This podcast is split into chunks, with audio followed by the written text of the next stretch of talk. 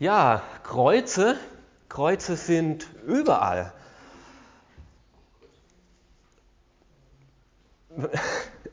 Also äh, an Matteln, am Wegkreuz, an Halsketten haben wir es uns als Schmuckstück um den Hals gehängt. Auf den Bergen steht ein Gipfelkreuz. Dann gibt es die Herrgottswinkel immer noch, auch in jedem Klassenzimmer. Und dann Passionsspiele, da wird das Kreuz getragen. Überall ist das Kreuz gegenwärtig. Nur fragt man sich, wird es auch wirklich verstanden, dieses Symbol des Kreuzes? Für viele ist es selbstverständlich. Man macht sich keine Gedanken mehr. Man hat es am Hals. Es steht eben darum. Zeichen aus der Geschichte. Für andere ist es unverständlich. Äh, wie kann der Tod von einem Menschen vor vielen Jahrtausenden heute noch irgendwo Bedeutung haben? Für mich zumindest persönlich nicht. Für wieder andere ist es missverständlich. Wie kann ein Vater seinen Sohn, obwohl er ihn retten könnte, freiwillig am Kreuz sterben lassen? Und wieder für andere ist es ein Zeichen der Rettung.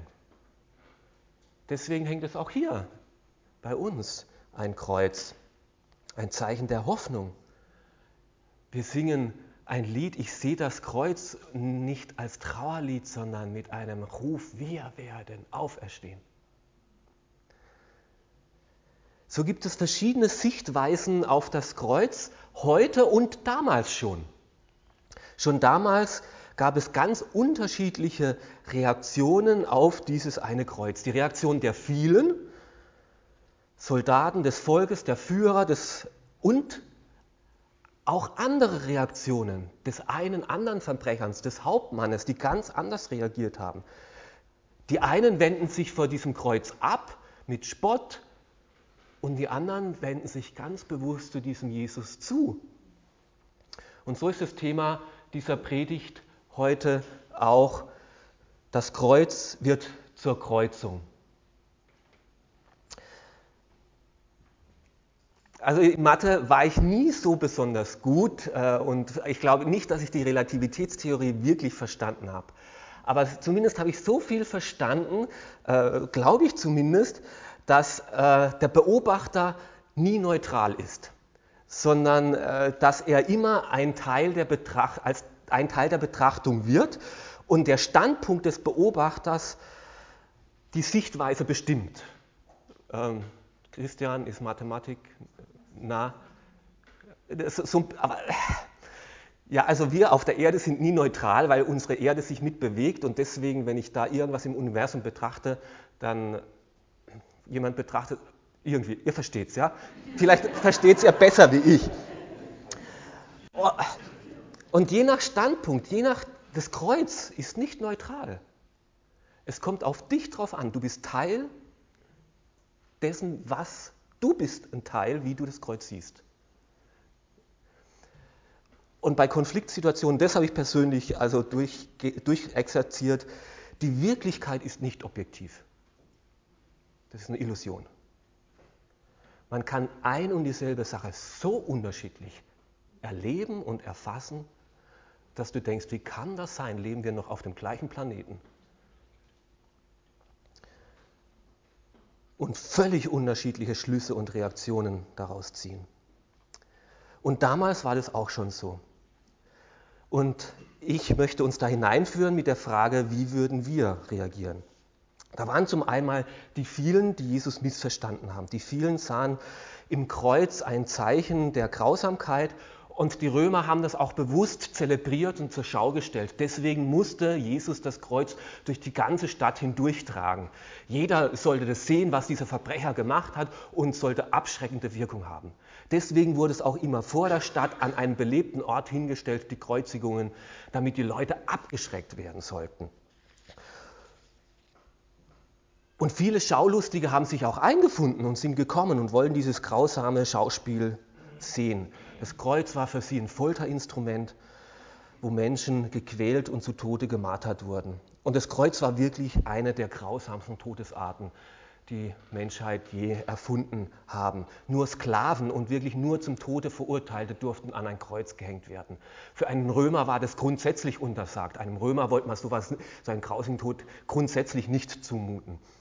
So ein quälendes Enden, eine Mischung zwischen Verbluten und Ersticken am Kreuz. Und die vielen sahen diesen Jesus am Kreuz und dachten, recht so, Hochstapler, Mund zu voll genommen, zu viel versprochen.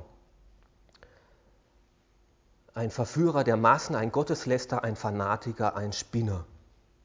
Und die führenden Männern, die begannen mit dem Verfluchen, mit dem Hohn und dem Spott.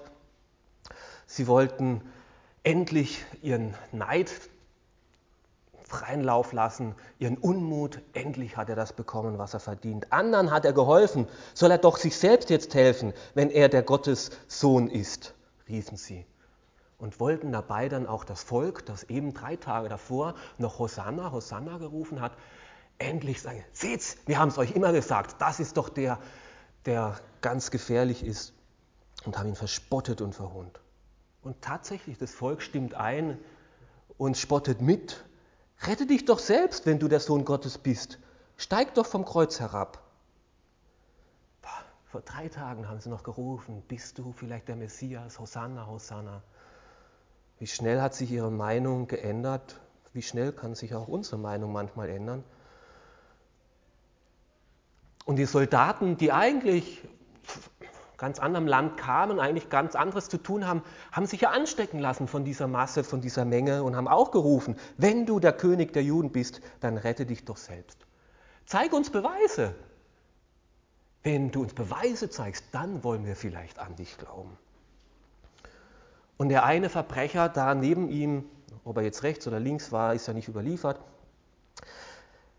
der macht sich ebenso lustig und verächtlich. Du bist doch der Messias oder nicht, dann hilf dir selbst und dann hilf uns. Ich werde an dich glauben, wenn du mir hilfst. Beweise es erstmal, dass du es gut mit mir meinst. Wenn du mir hilfst, dann möchte ich vielleicht an dich glauben.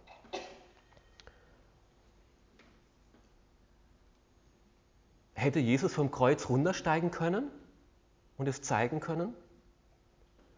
Ein Wunder tun? Hat er doch schon hunderte Mal, hat er doch schon tausendmal gemacht. Wenn er den Lazarus vom Tod erwecken kann, kann er doch ein leichtes vom Kreuz runtersteigen. Kein Problem für ihn gewesen. Aber was wäre, wenn er es gemacht hätte? Wir hätten einen Wundertäter, einen David Copperfield der Antike, aber keinen Erlöser.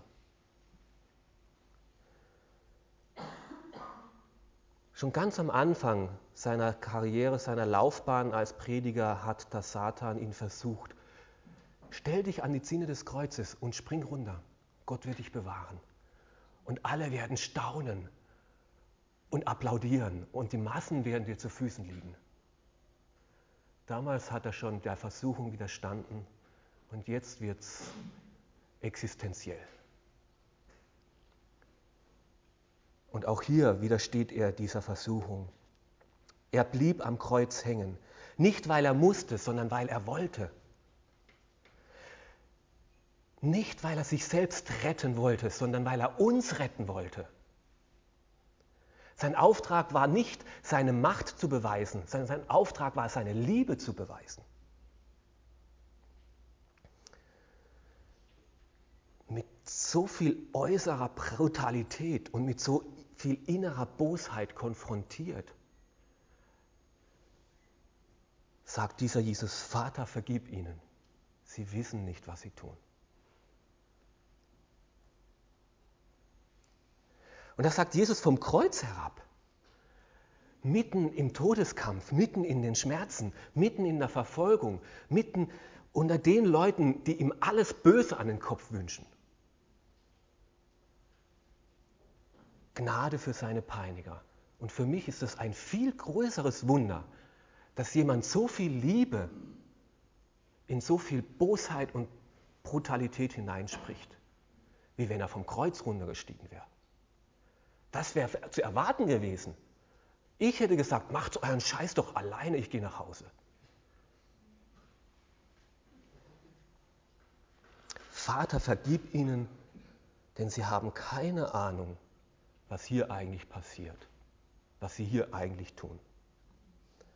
Sie sind so gegen Jesus und trotzdem gebraucht Gott sie dafür, dass sein Plan sich erfüllt. Er stirbt stellvertretend, gerade für diese spottenden, bösen Menschen. Freiwillig am Kreuz gegangen, freiwillig am Kreuz geblieben, um für diese Menschen zu sühnen. Und das war damals so und das ist heute noch genauso. Paulus schreibt dann im Römerbrief, Gott aber erwies seine Liebe zu uns darin, dass Christus für uns starb als wir noch Sünder waren.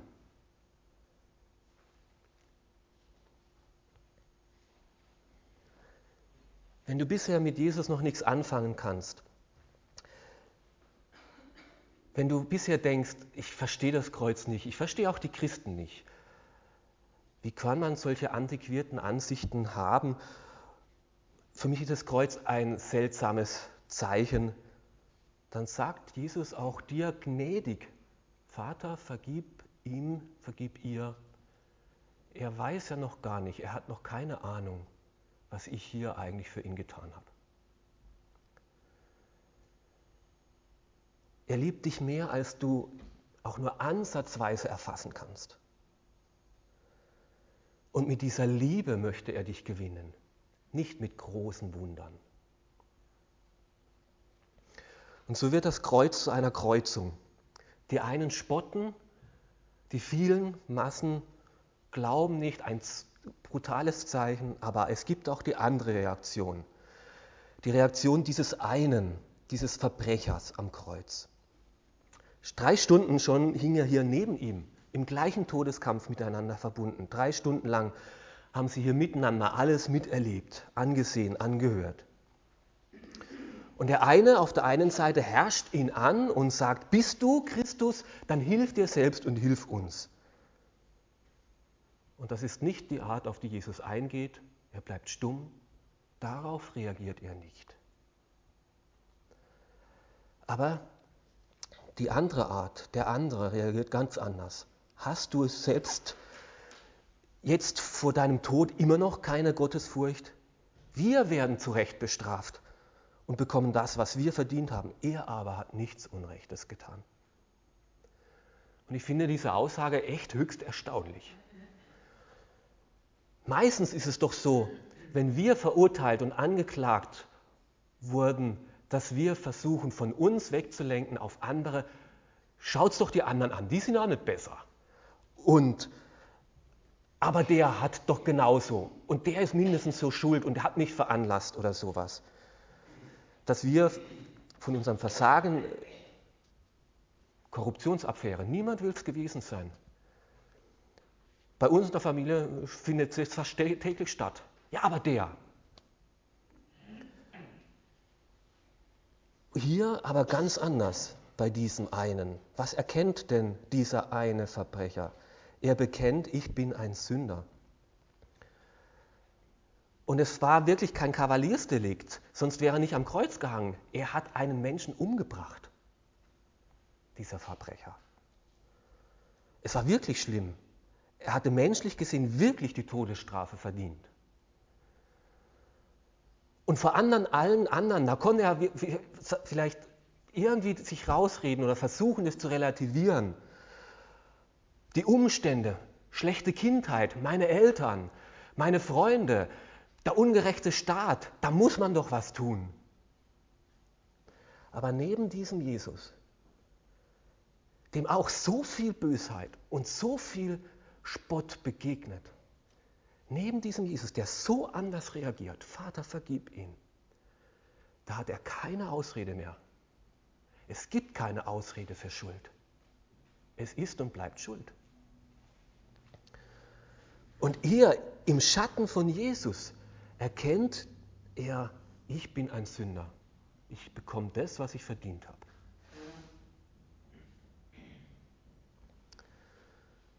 Wenn du dich vielleicht noch fragst, darf ich eigentlich mit dem, wie ich bin und mit dem, was ich verbockt habe, zu Jesus kommen?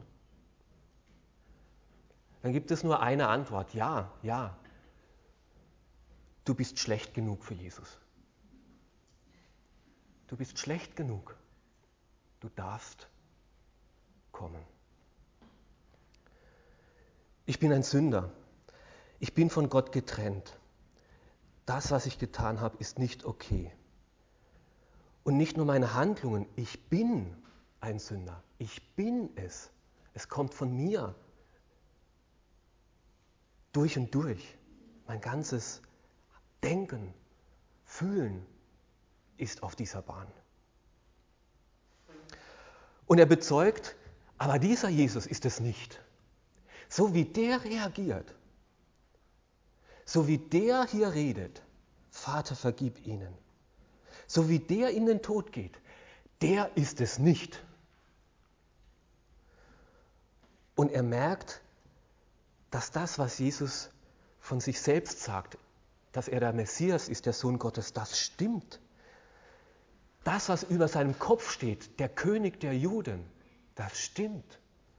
Und diese Dornenkrone ist eigentlich eine Königskrone. Er weiß, dass dieser Jesus nach dem Tod in sein Königreich geht und sagt deswegen, denk an mich, wenn du in dein Königreich kommst. Und deswegen das vierte, die Bitte, bitte Jesus, denk an mich, bitte hilf mir, rette mich, erlöse mich. Mach du das, was ich selber nicht tun kann, vor Gott gerecht dastehen. Denk du an mich. Sei du mein Erlöser, mein Heiland, mein Retter.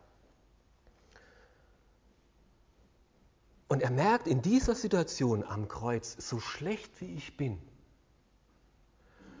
so lieb hat mich dieser Jesus neben mir und sagt auch zu mir, vergib ihnen, sie wissen nicht, was sie getan haben. Und dieser Jesus geht ins Paradies, kam vom Paradies, wurde Mensch und geht wieder ins Paradies, damit wir seine Liebe erfahren können und mit ihm kommen können. Darum haben wir die Liebe erkannt, dass er sein Leben für uns gelassen hat. Das erkennt dieser Schächer am Kreuz. Er erkennt in diesem Jesus diese selbstlose Liebe. Und wie ist jetzt die Reaktion von Jesus? Diesem gibt er Antwort, dem anderen nicht. Hier, also, jetzt ist es ein bisschen zu spät. Wie willst du denn jetzt wieder gut machen? Also, äh, einfach nur so zu mir reden, also das kann es ja wohl nicht sein. Pff, hättest es früher kommen müssen. Nein, nein, nicht so. Heute noch wirst du mit mir im Paradiese sein. Du mit mir, das ist das Geheimwort. Du mit mir. Nur mit mir wirst du im Paradiese sein. Und weil du mich gebeten hast, gerne, heute noch. Keine Zeit mehr zur Reue und keine Zeit mehr, das gut zu machen, keine Zeit mehr, um brav zu werden. Braucht es auch nicht. Das ist die Bedingung, um gerettet zu werden. Ich mit Jesus. Und das bietet Jesus auch heute uns noch an. Jedem, der wie dieser Verbrecher auch seine Schuld einsieht. Er bietet es dir an, du kannst mit mir, du darfst mit mir im Himmel kommen. Wer den Namen des Vaters, äh, des Herrn anrufen wird, der soll gerettet werden, verkündigt dann Petrus in der Apostelgeschichte. Und so ist dieses Kreuz wirklich eine Kreuzung. Für die einen ein Spott und Hohn und für die anderen ein Zeichen der Errettung, der Gnade, der Hoffnung. Und was macht dieses Kreuz mit dir? Wie gesagt, wir sind nicht nur unbeteiligte Beobachter. Wie du siehst, das hängt von dir ab. Aber vielleicht bist du noch nicht ganz überzeugt. Deswegen gibt Gott noch zwei Verstehenshilfen. Gottes Reaktion auf dieses Geschehen war als erstes Finsternis. Mitten am Mittag um 12 Uhr, von 12 bis um 3, absolute Stockfinsternis, drei Stunden lang. Und das waren keine Gewitterwolken, wie so manchmal in Filmen versucht wurde darzustellen. Es gab auch keine Sonnenfinsternis. Das war damals nicht. Völlig überraschend, völlig plötzlich, auch für die damalige Welt nicht erklärlich.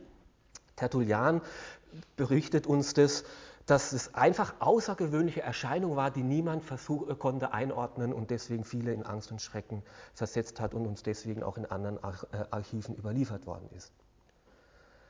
Das war das erste sichtbare Zeichen Gottes.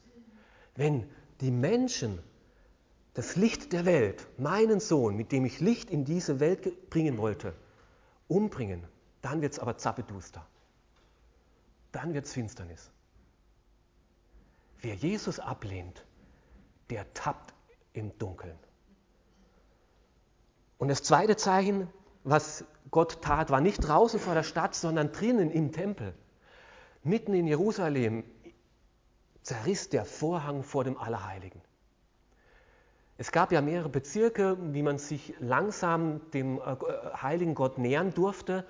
Die Heiden mussten ganz draußen bleiben und dann durften die Juden weitergehen. Dann gab es eine Grenze für die Frauen und dann gab es eine Grenze äh, für, für die Männer und dann gab es eine Grenze für die Priester und dann gab es eine Grenze für alle dieser Vorhang. Und da drin war der, die Bundeslade, das Allerheiligste, die Gegenwart Gottes, Präsenz Gottes im Alten Testament. Viele, viele Jahrhunderte davor äh, wurde die Bundeslade mal entführt von den Philistern und David hat sie zurückerobert. Und es war ein hochgefährliches, das war, das war wie ein Castortransport, also radioaktives Material, ja.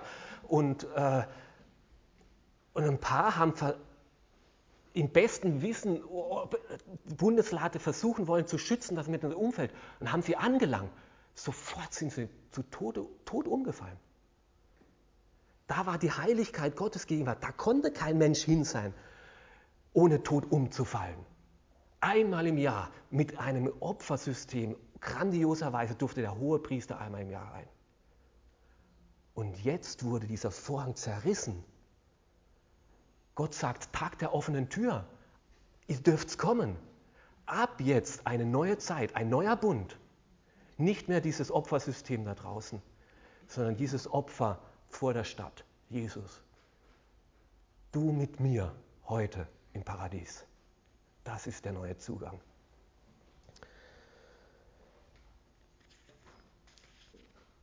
Und das waren die letzten Worte von Jesus dann draußen. Vater, in deine Hände gebe ich meinen Geist. Trotz dem Hass und trotz der Bosheit kann dieser Jesus im Frieden sterben. Im Frieden mit den Menschen im Frieden mit Gott, ohne Verbitterung, ohne mit einem tiefen Vertrauen seinem Vater gegenüber, voll Hoffnung. Jesus wusste, wohin er geht. Vater, in deine Hände gebe ich meinen Geist. Und jetzt ist wieder unsere Reaktion gefragt auf diese Reaktion von Gott und von Jesus. Und es gab damals wieder zwei Reaktionen. Die einen waren tief berührt, aber geändert hat sich nichts. Die Menschen, die die Scharen äh, zu diesem Schauspiel am Kreuz herbeigeströmt waren und das Ganze gesehen und miterlebt hatten, schlugen sich an die Brust und kehrten betroffen in die Stadt zurück.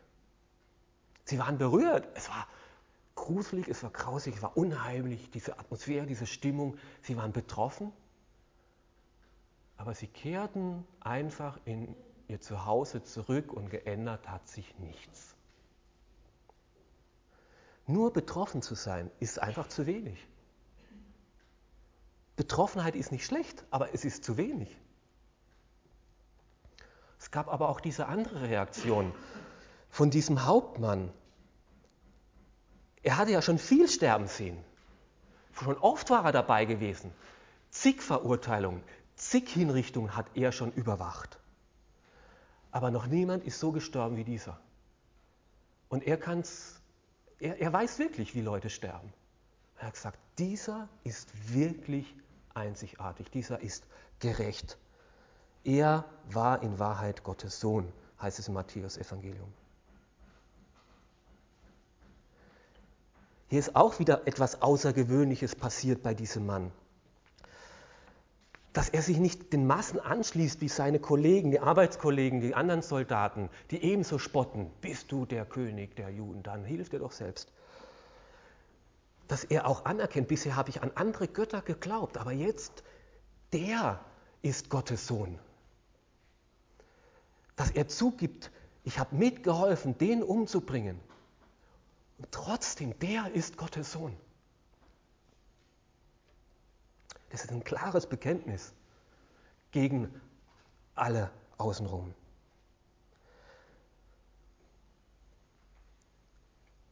Jesus ist für alle gestorben. Seine Vergebung gilt für alle und er ist gestorben, bevor wir mit ihm in Frieden kommen. Er ist, hat für unsere Schuld bezahlt.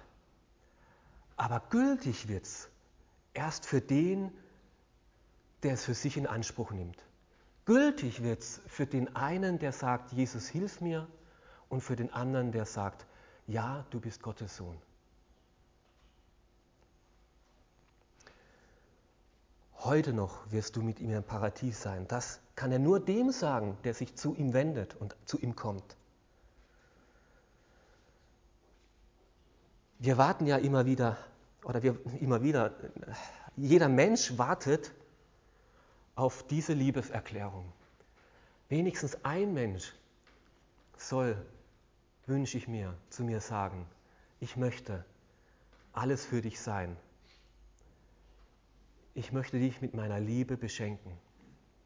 Egal was war, egal was sein wird. Ich möchte mich bedingungslos ganz zu dir stellen.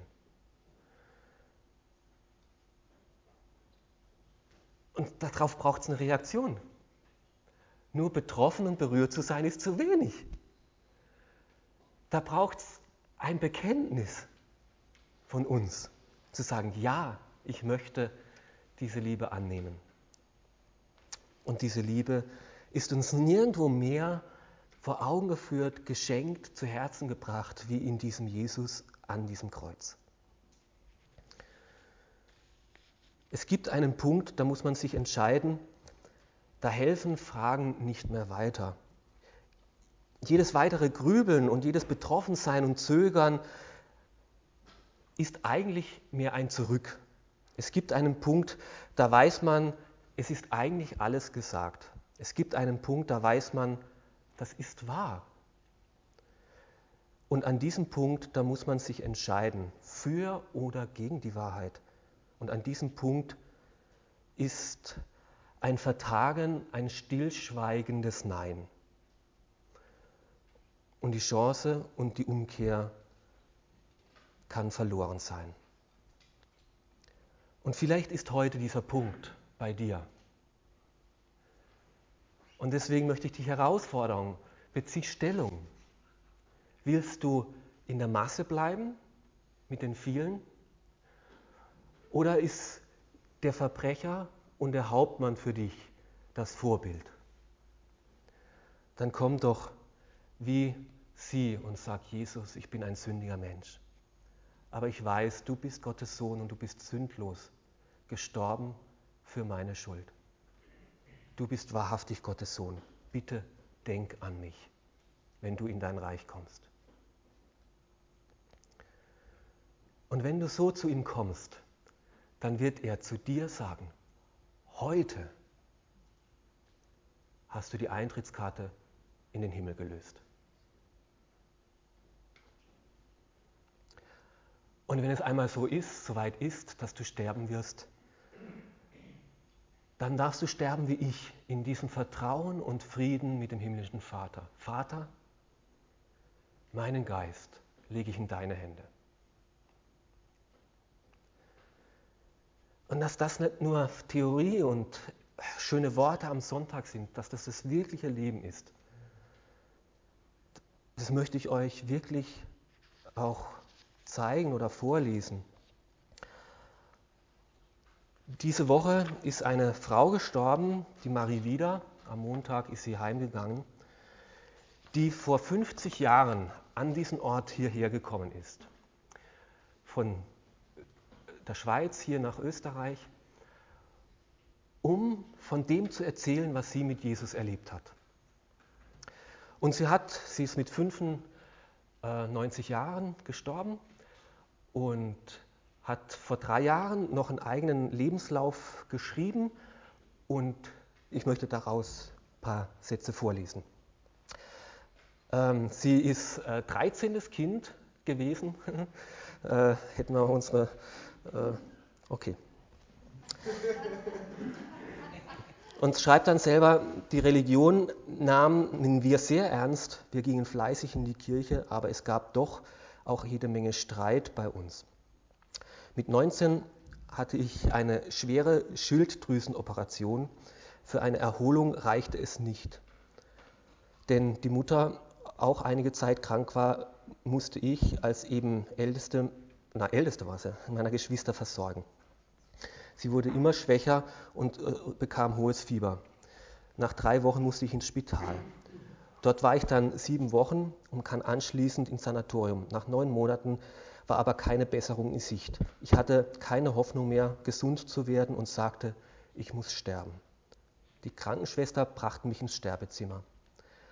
Ein Geistlicher äh, besuchte mich, aber ich bekam keinen Trost. Und ich hatte große Angst. Auf meine Frage, wie kann ich in den Himmel kommen, erhielt ich keine Antwort. Vor meinen Augen war eine Waage wie zwei Schalen, die eine mit guten Werken, die andere ganz leer. Mit meinen, äh, mit, die war aber leer und die andere mit meinen Sünden sank tief hinunter. Aus tiefstem Herzen schrie ich zu Gott, was muss ich tun? Ich bin verloren, ich habe nichts zu bringen. Die klare Antwort kam von Gott selbst. Darum ist mein Sohn am Kreuz gestorben. Er hat für deine Schuld bezahlt. Mit meinem inneren Auge sah ich Jesus am Kreuz angenagelt. Dafür habe ich gedankt und er hat mich mit einer Freude erfüllt, mit einer großen Freude, die bis heute anhält. Jetzt hatte ich keine Angst mehr vor dem Sterben. Ich betete, lieber Vater, jetzt kann ich zu dir kommen, aber wenn du willst, kannst du mich noch gesund machen, dann gehört mein ganzes Leben dir. Am nächsten Morgen stand ich auf. Die Mitpatienten meinten, jetzt bist du doch nicht gestorben.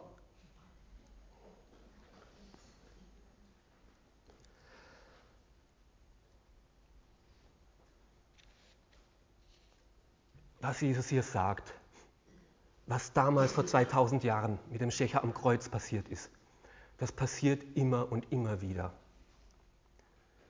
Das ist nicht nur Geschichte. Und deswegen ist das Kreuz auch in unserer Zeit geblieben, weil Menschen es immer wieder erleben. Wenn ich mich zu diesem Jesus am Kreuz hinwende, bekomme ich Erlösung, Hoffnung.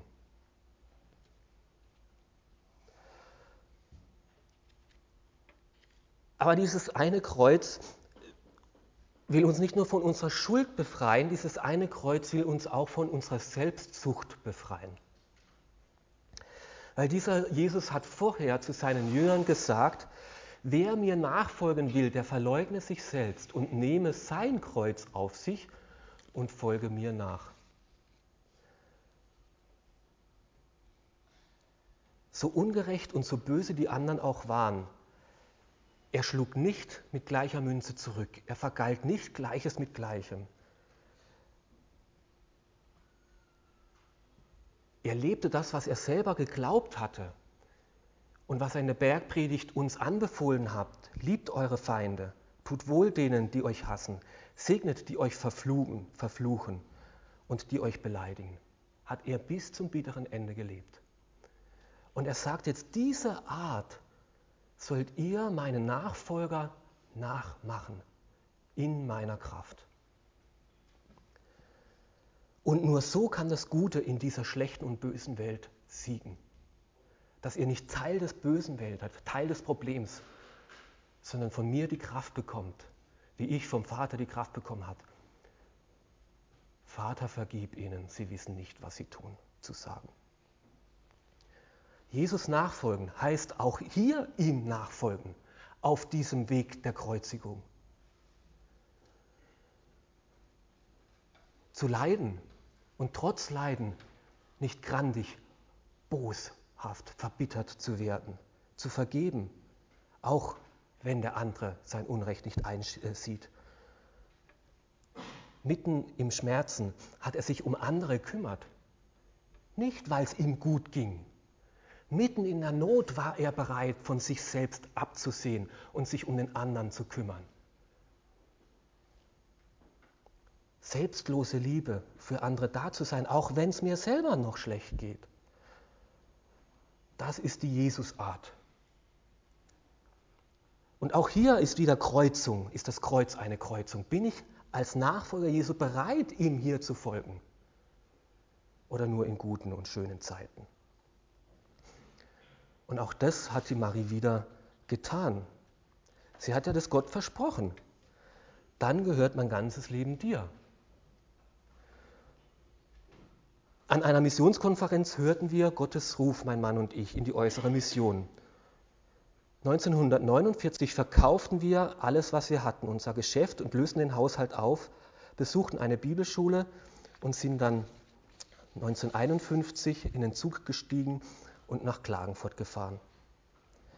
Und später heißt es dann, jetzt im März 2010, bald 93 Jahre, darf ich immer noch im Alter entsprechend gesund sein und weiß mich auch heute noch von Jesus geführt.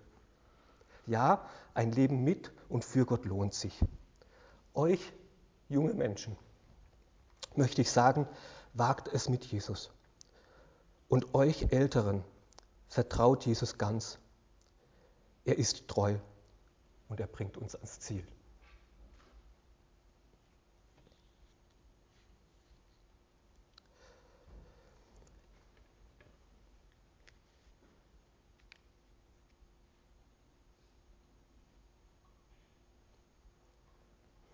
Wie jetzt im Frühling.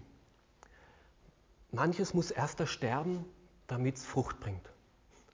Manchmal müssen wir erst sterben, unser selbstbestimmtes Leben mit Jesus ans Kreuz bringen, damit es auferstehen kann zu neuem Leben.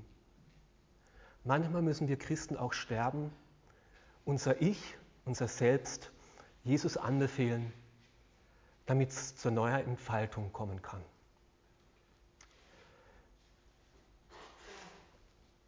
Ich erinnere mich an eine Jugendstunde hier unten im Keller. Ähm, die Marie Wieder, das war die letzte Jugendstunde, oder bevor die Marie Wieder wieder zurück in die Schweiz äh, gefahren ist, ausgezogen ist, hier habe ich sie eingeladen und gesagt, erzähl uns was aus deinem Leben. Und die Marie hat mich gebeten, ein Bibelvers möchte ich den anderen mitgeben. Kannst du mir den im Computer schreiben und ausdrucken? Und da stand dann drauf, was könnte Gott aus deinem Leben machen, wenn du ihn nur Herr sein lässt, ganz und gar. Vertrau dich ihm an und du wirst sehen, der Herr führt wunderbar. Das wollte sie uns mitgeben. An dieser Jugendstunde war die Julia Katz da. Die kam regelmäßig in die Jugend. Sie hatte Probleme, war magersüchtig. Und das habe ich erst hinterher im Krankenhaus erfahren. Habe gesagt, weißt Hans-Peter in der Jugendstunde? Ja, den weiß ich noch gut, die Marie und sowas. Ich bin mit dem Vorsatz gekommen, ich werde mich umbringen ich gebe Gott noch eine Chance. Ich gehe in die Jugend und auf dem Heimweg lege ich mich auf die Schienen. Ich wusste schon ganz genau wo. Und da an den Schienen war ich gesessen mit diesem Bibelvers. Das könnte Gott aus deinem Leben machen, wenn du ihn der Herr sein lässt, ganz und gar. Und dann habe ich da Gott mein Leben gegeben, anvertraut. Und bin nicht auf die Schienen gegangen, sondern nach Hause gefahren. Und deswegen bin ich jetzt im Krankenhaus, um mir helfen zu lassen. Heute ist sie verheiratet, lebt in Wien, hat drei Kinder. Glücklich verheiratet. Ein blühendes Leben. Egal, ob du Jesus schon kennst oder noch nicht. Oft muss es erst ersterben, unser altes Ich, unser Selbst, unsere Sünde, damit Gott es zu neuem Leben auferwecken kann. Amen.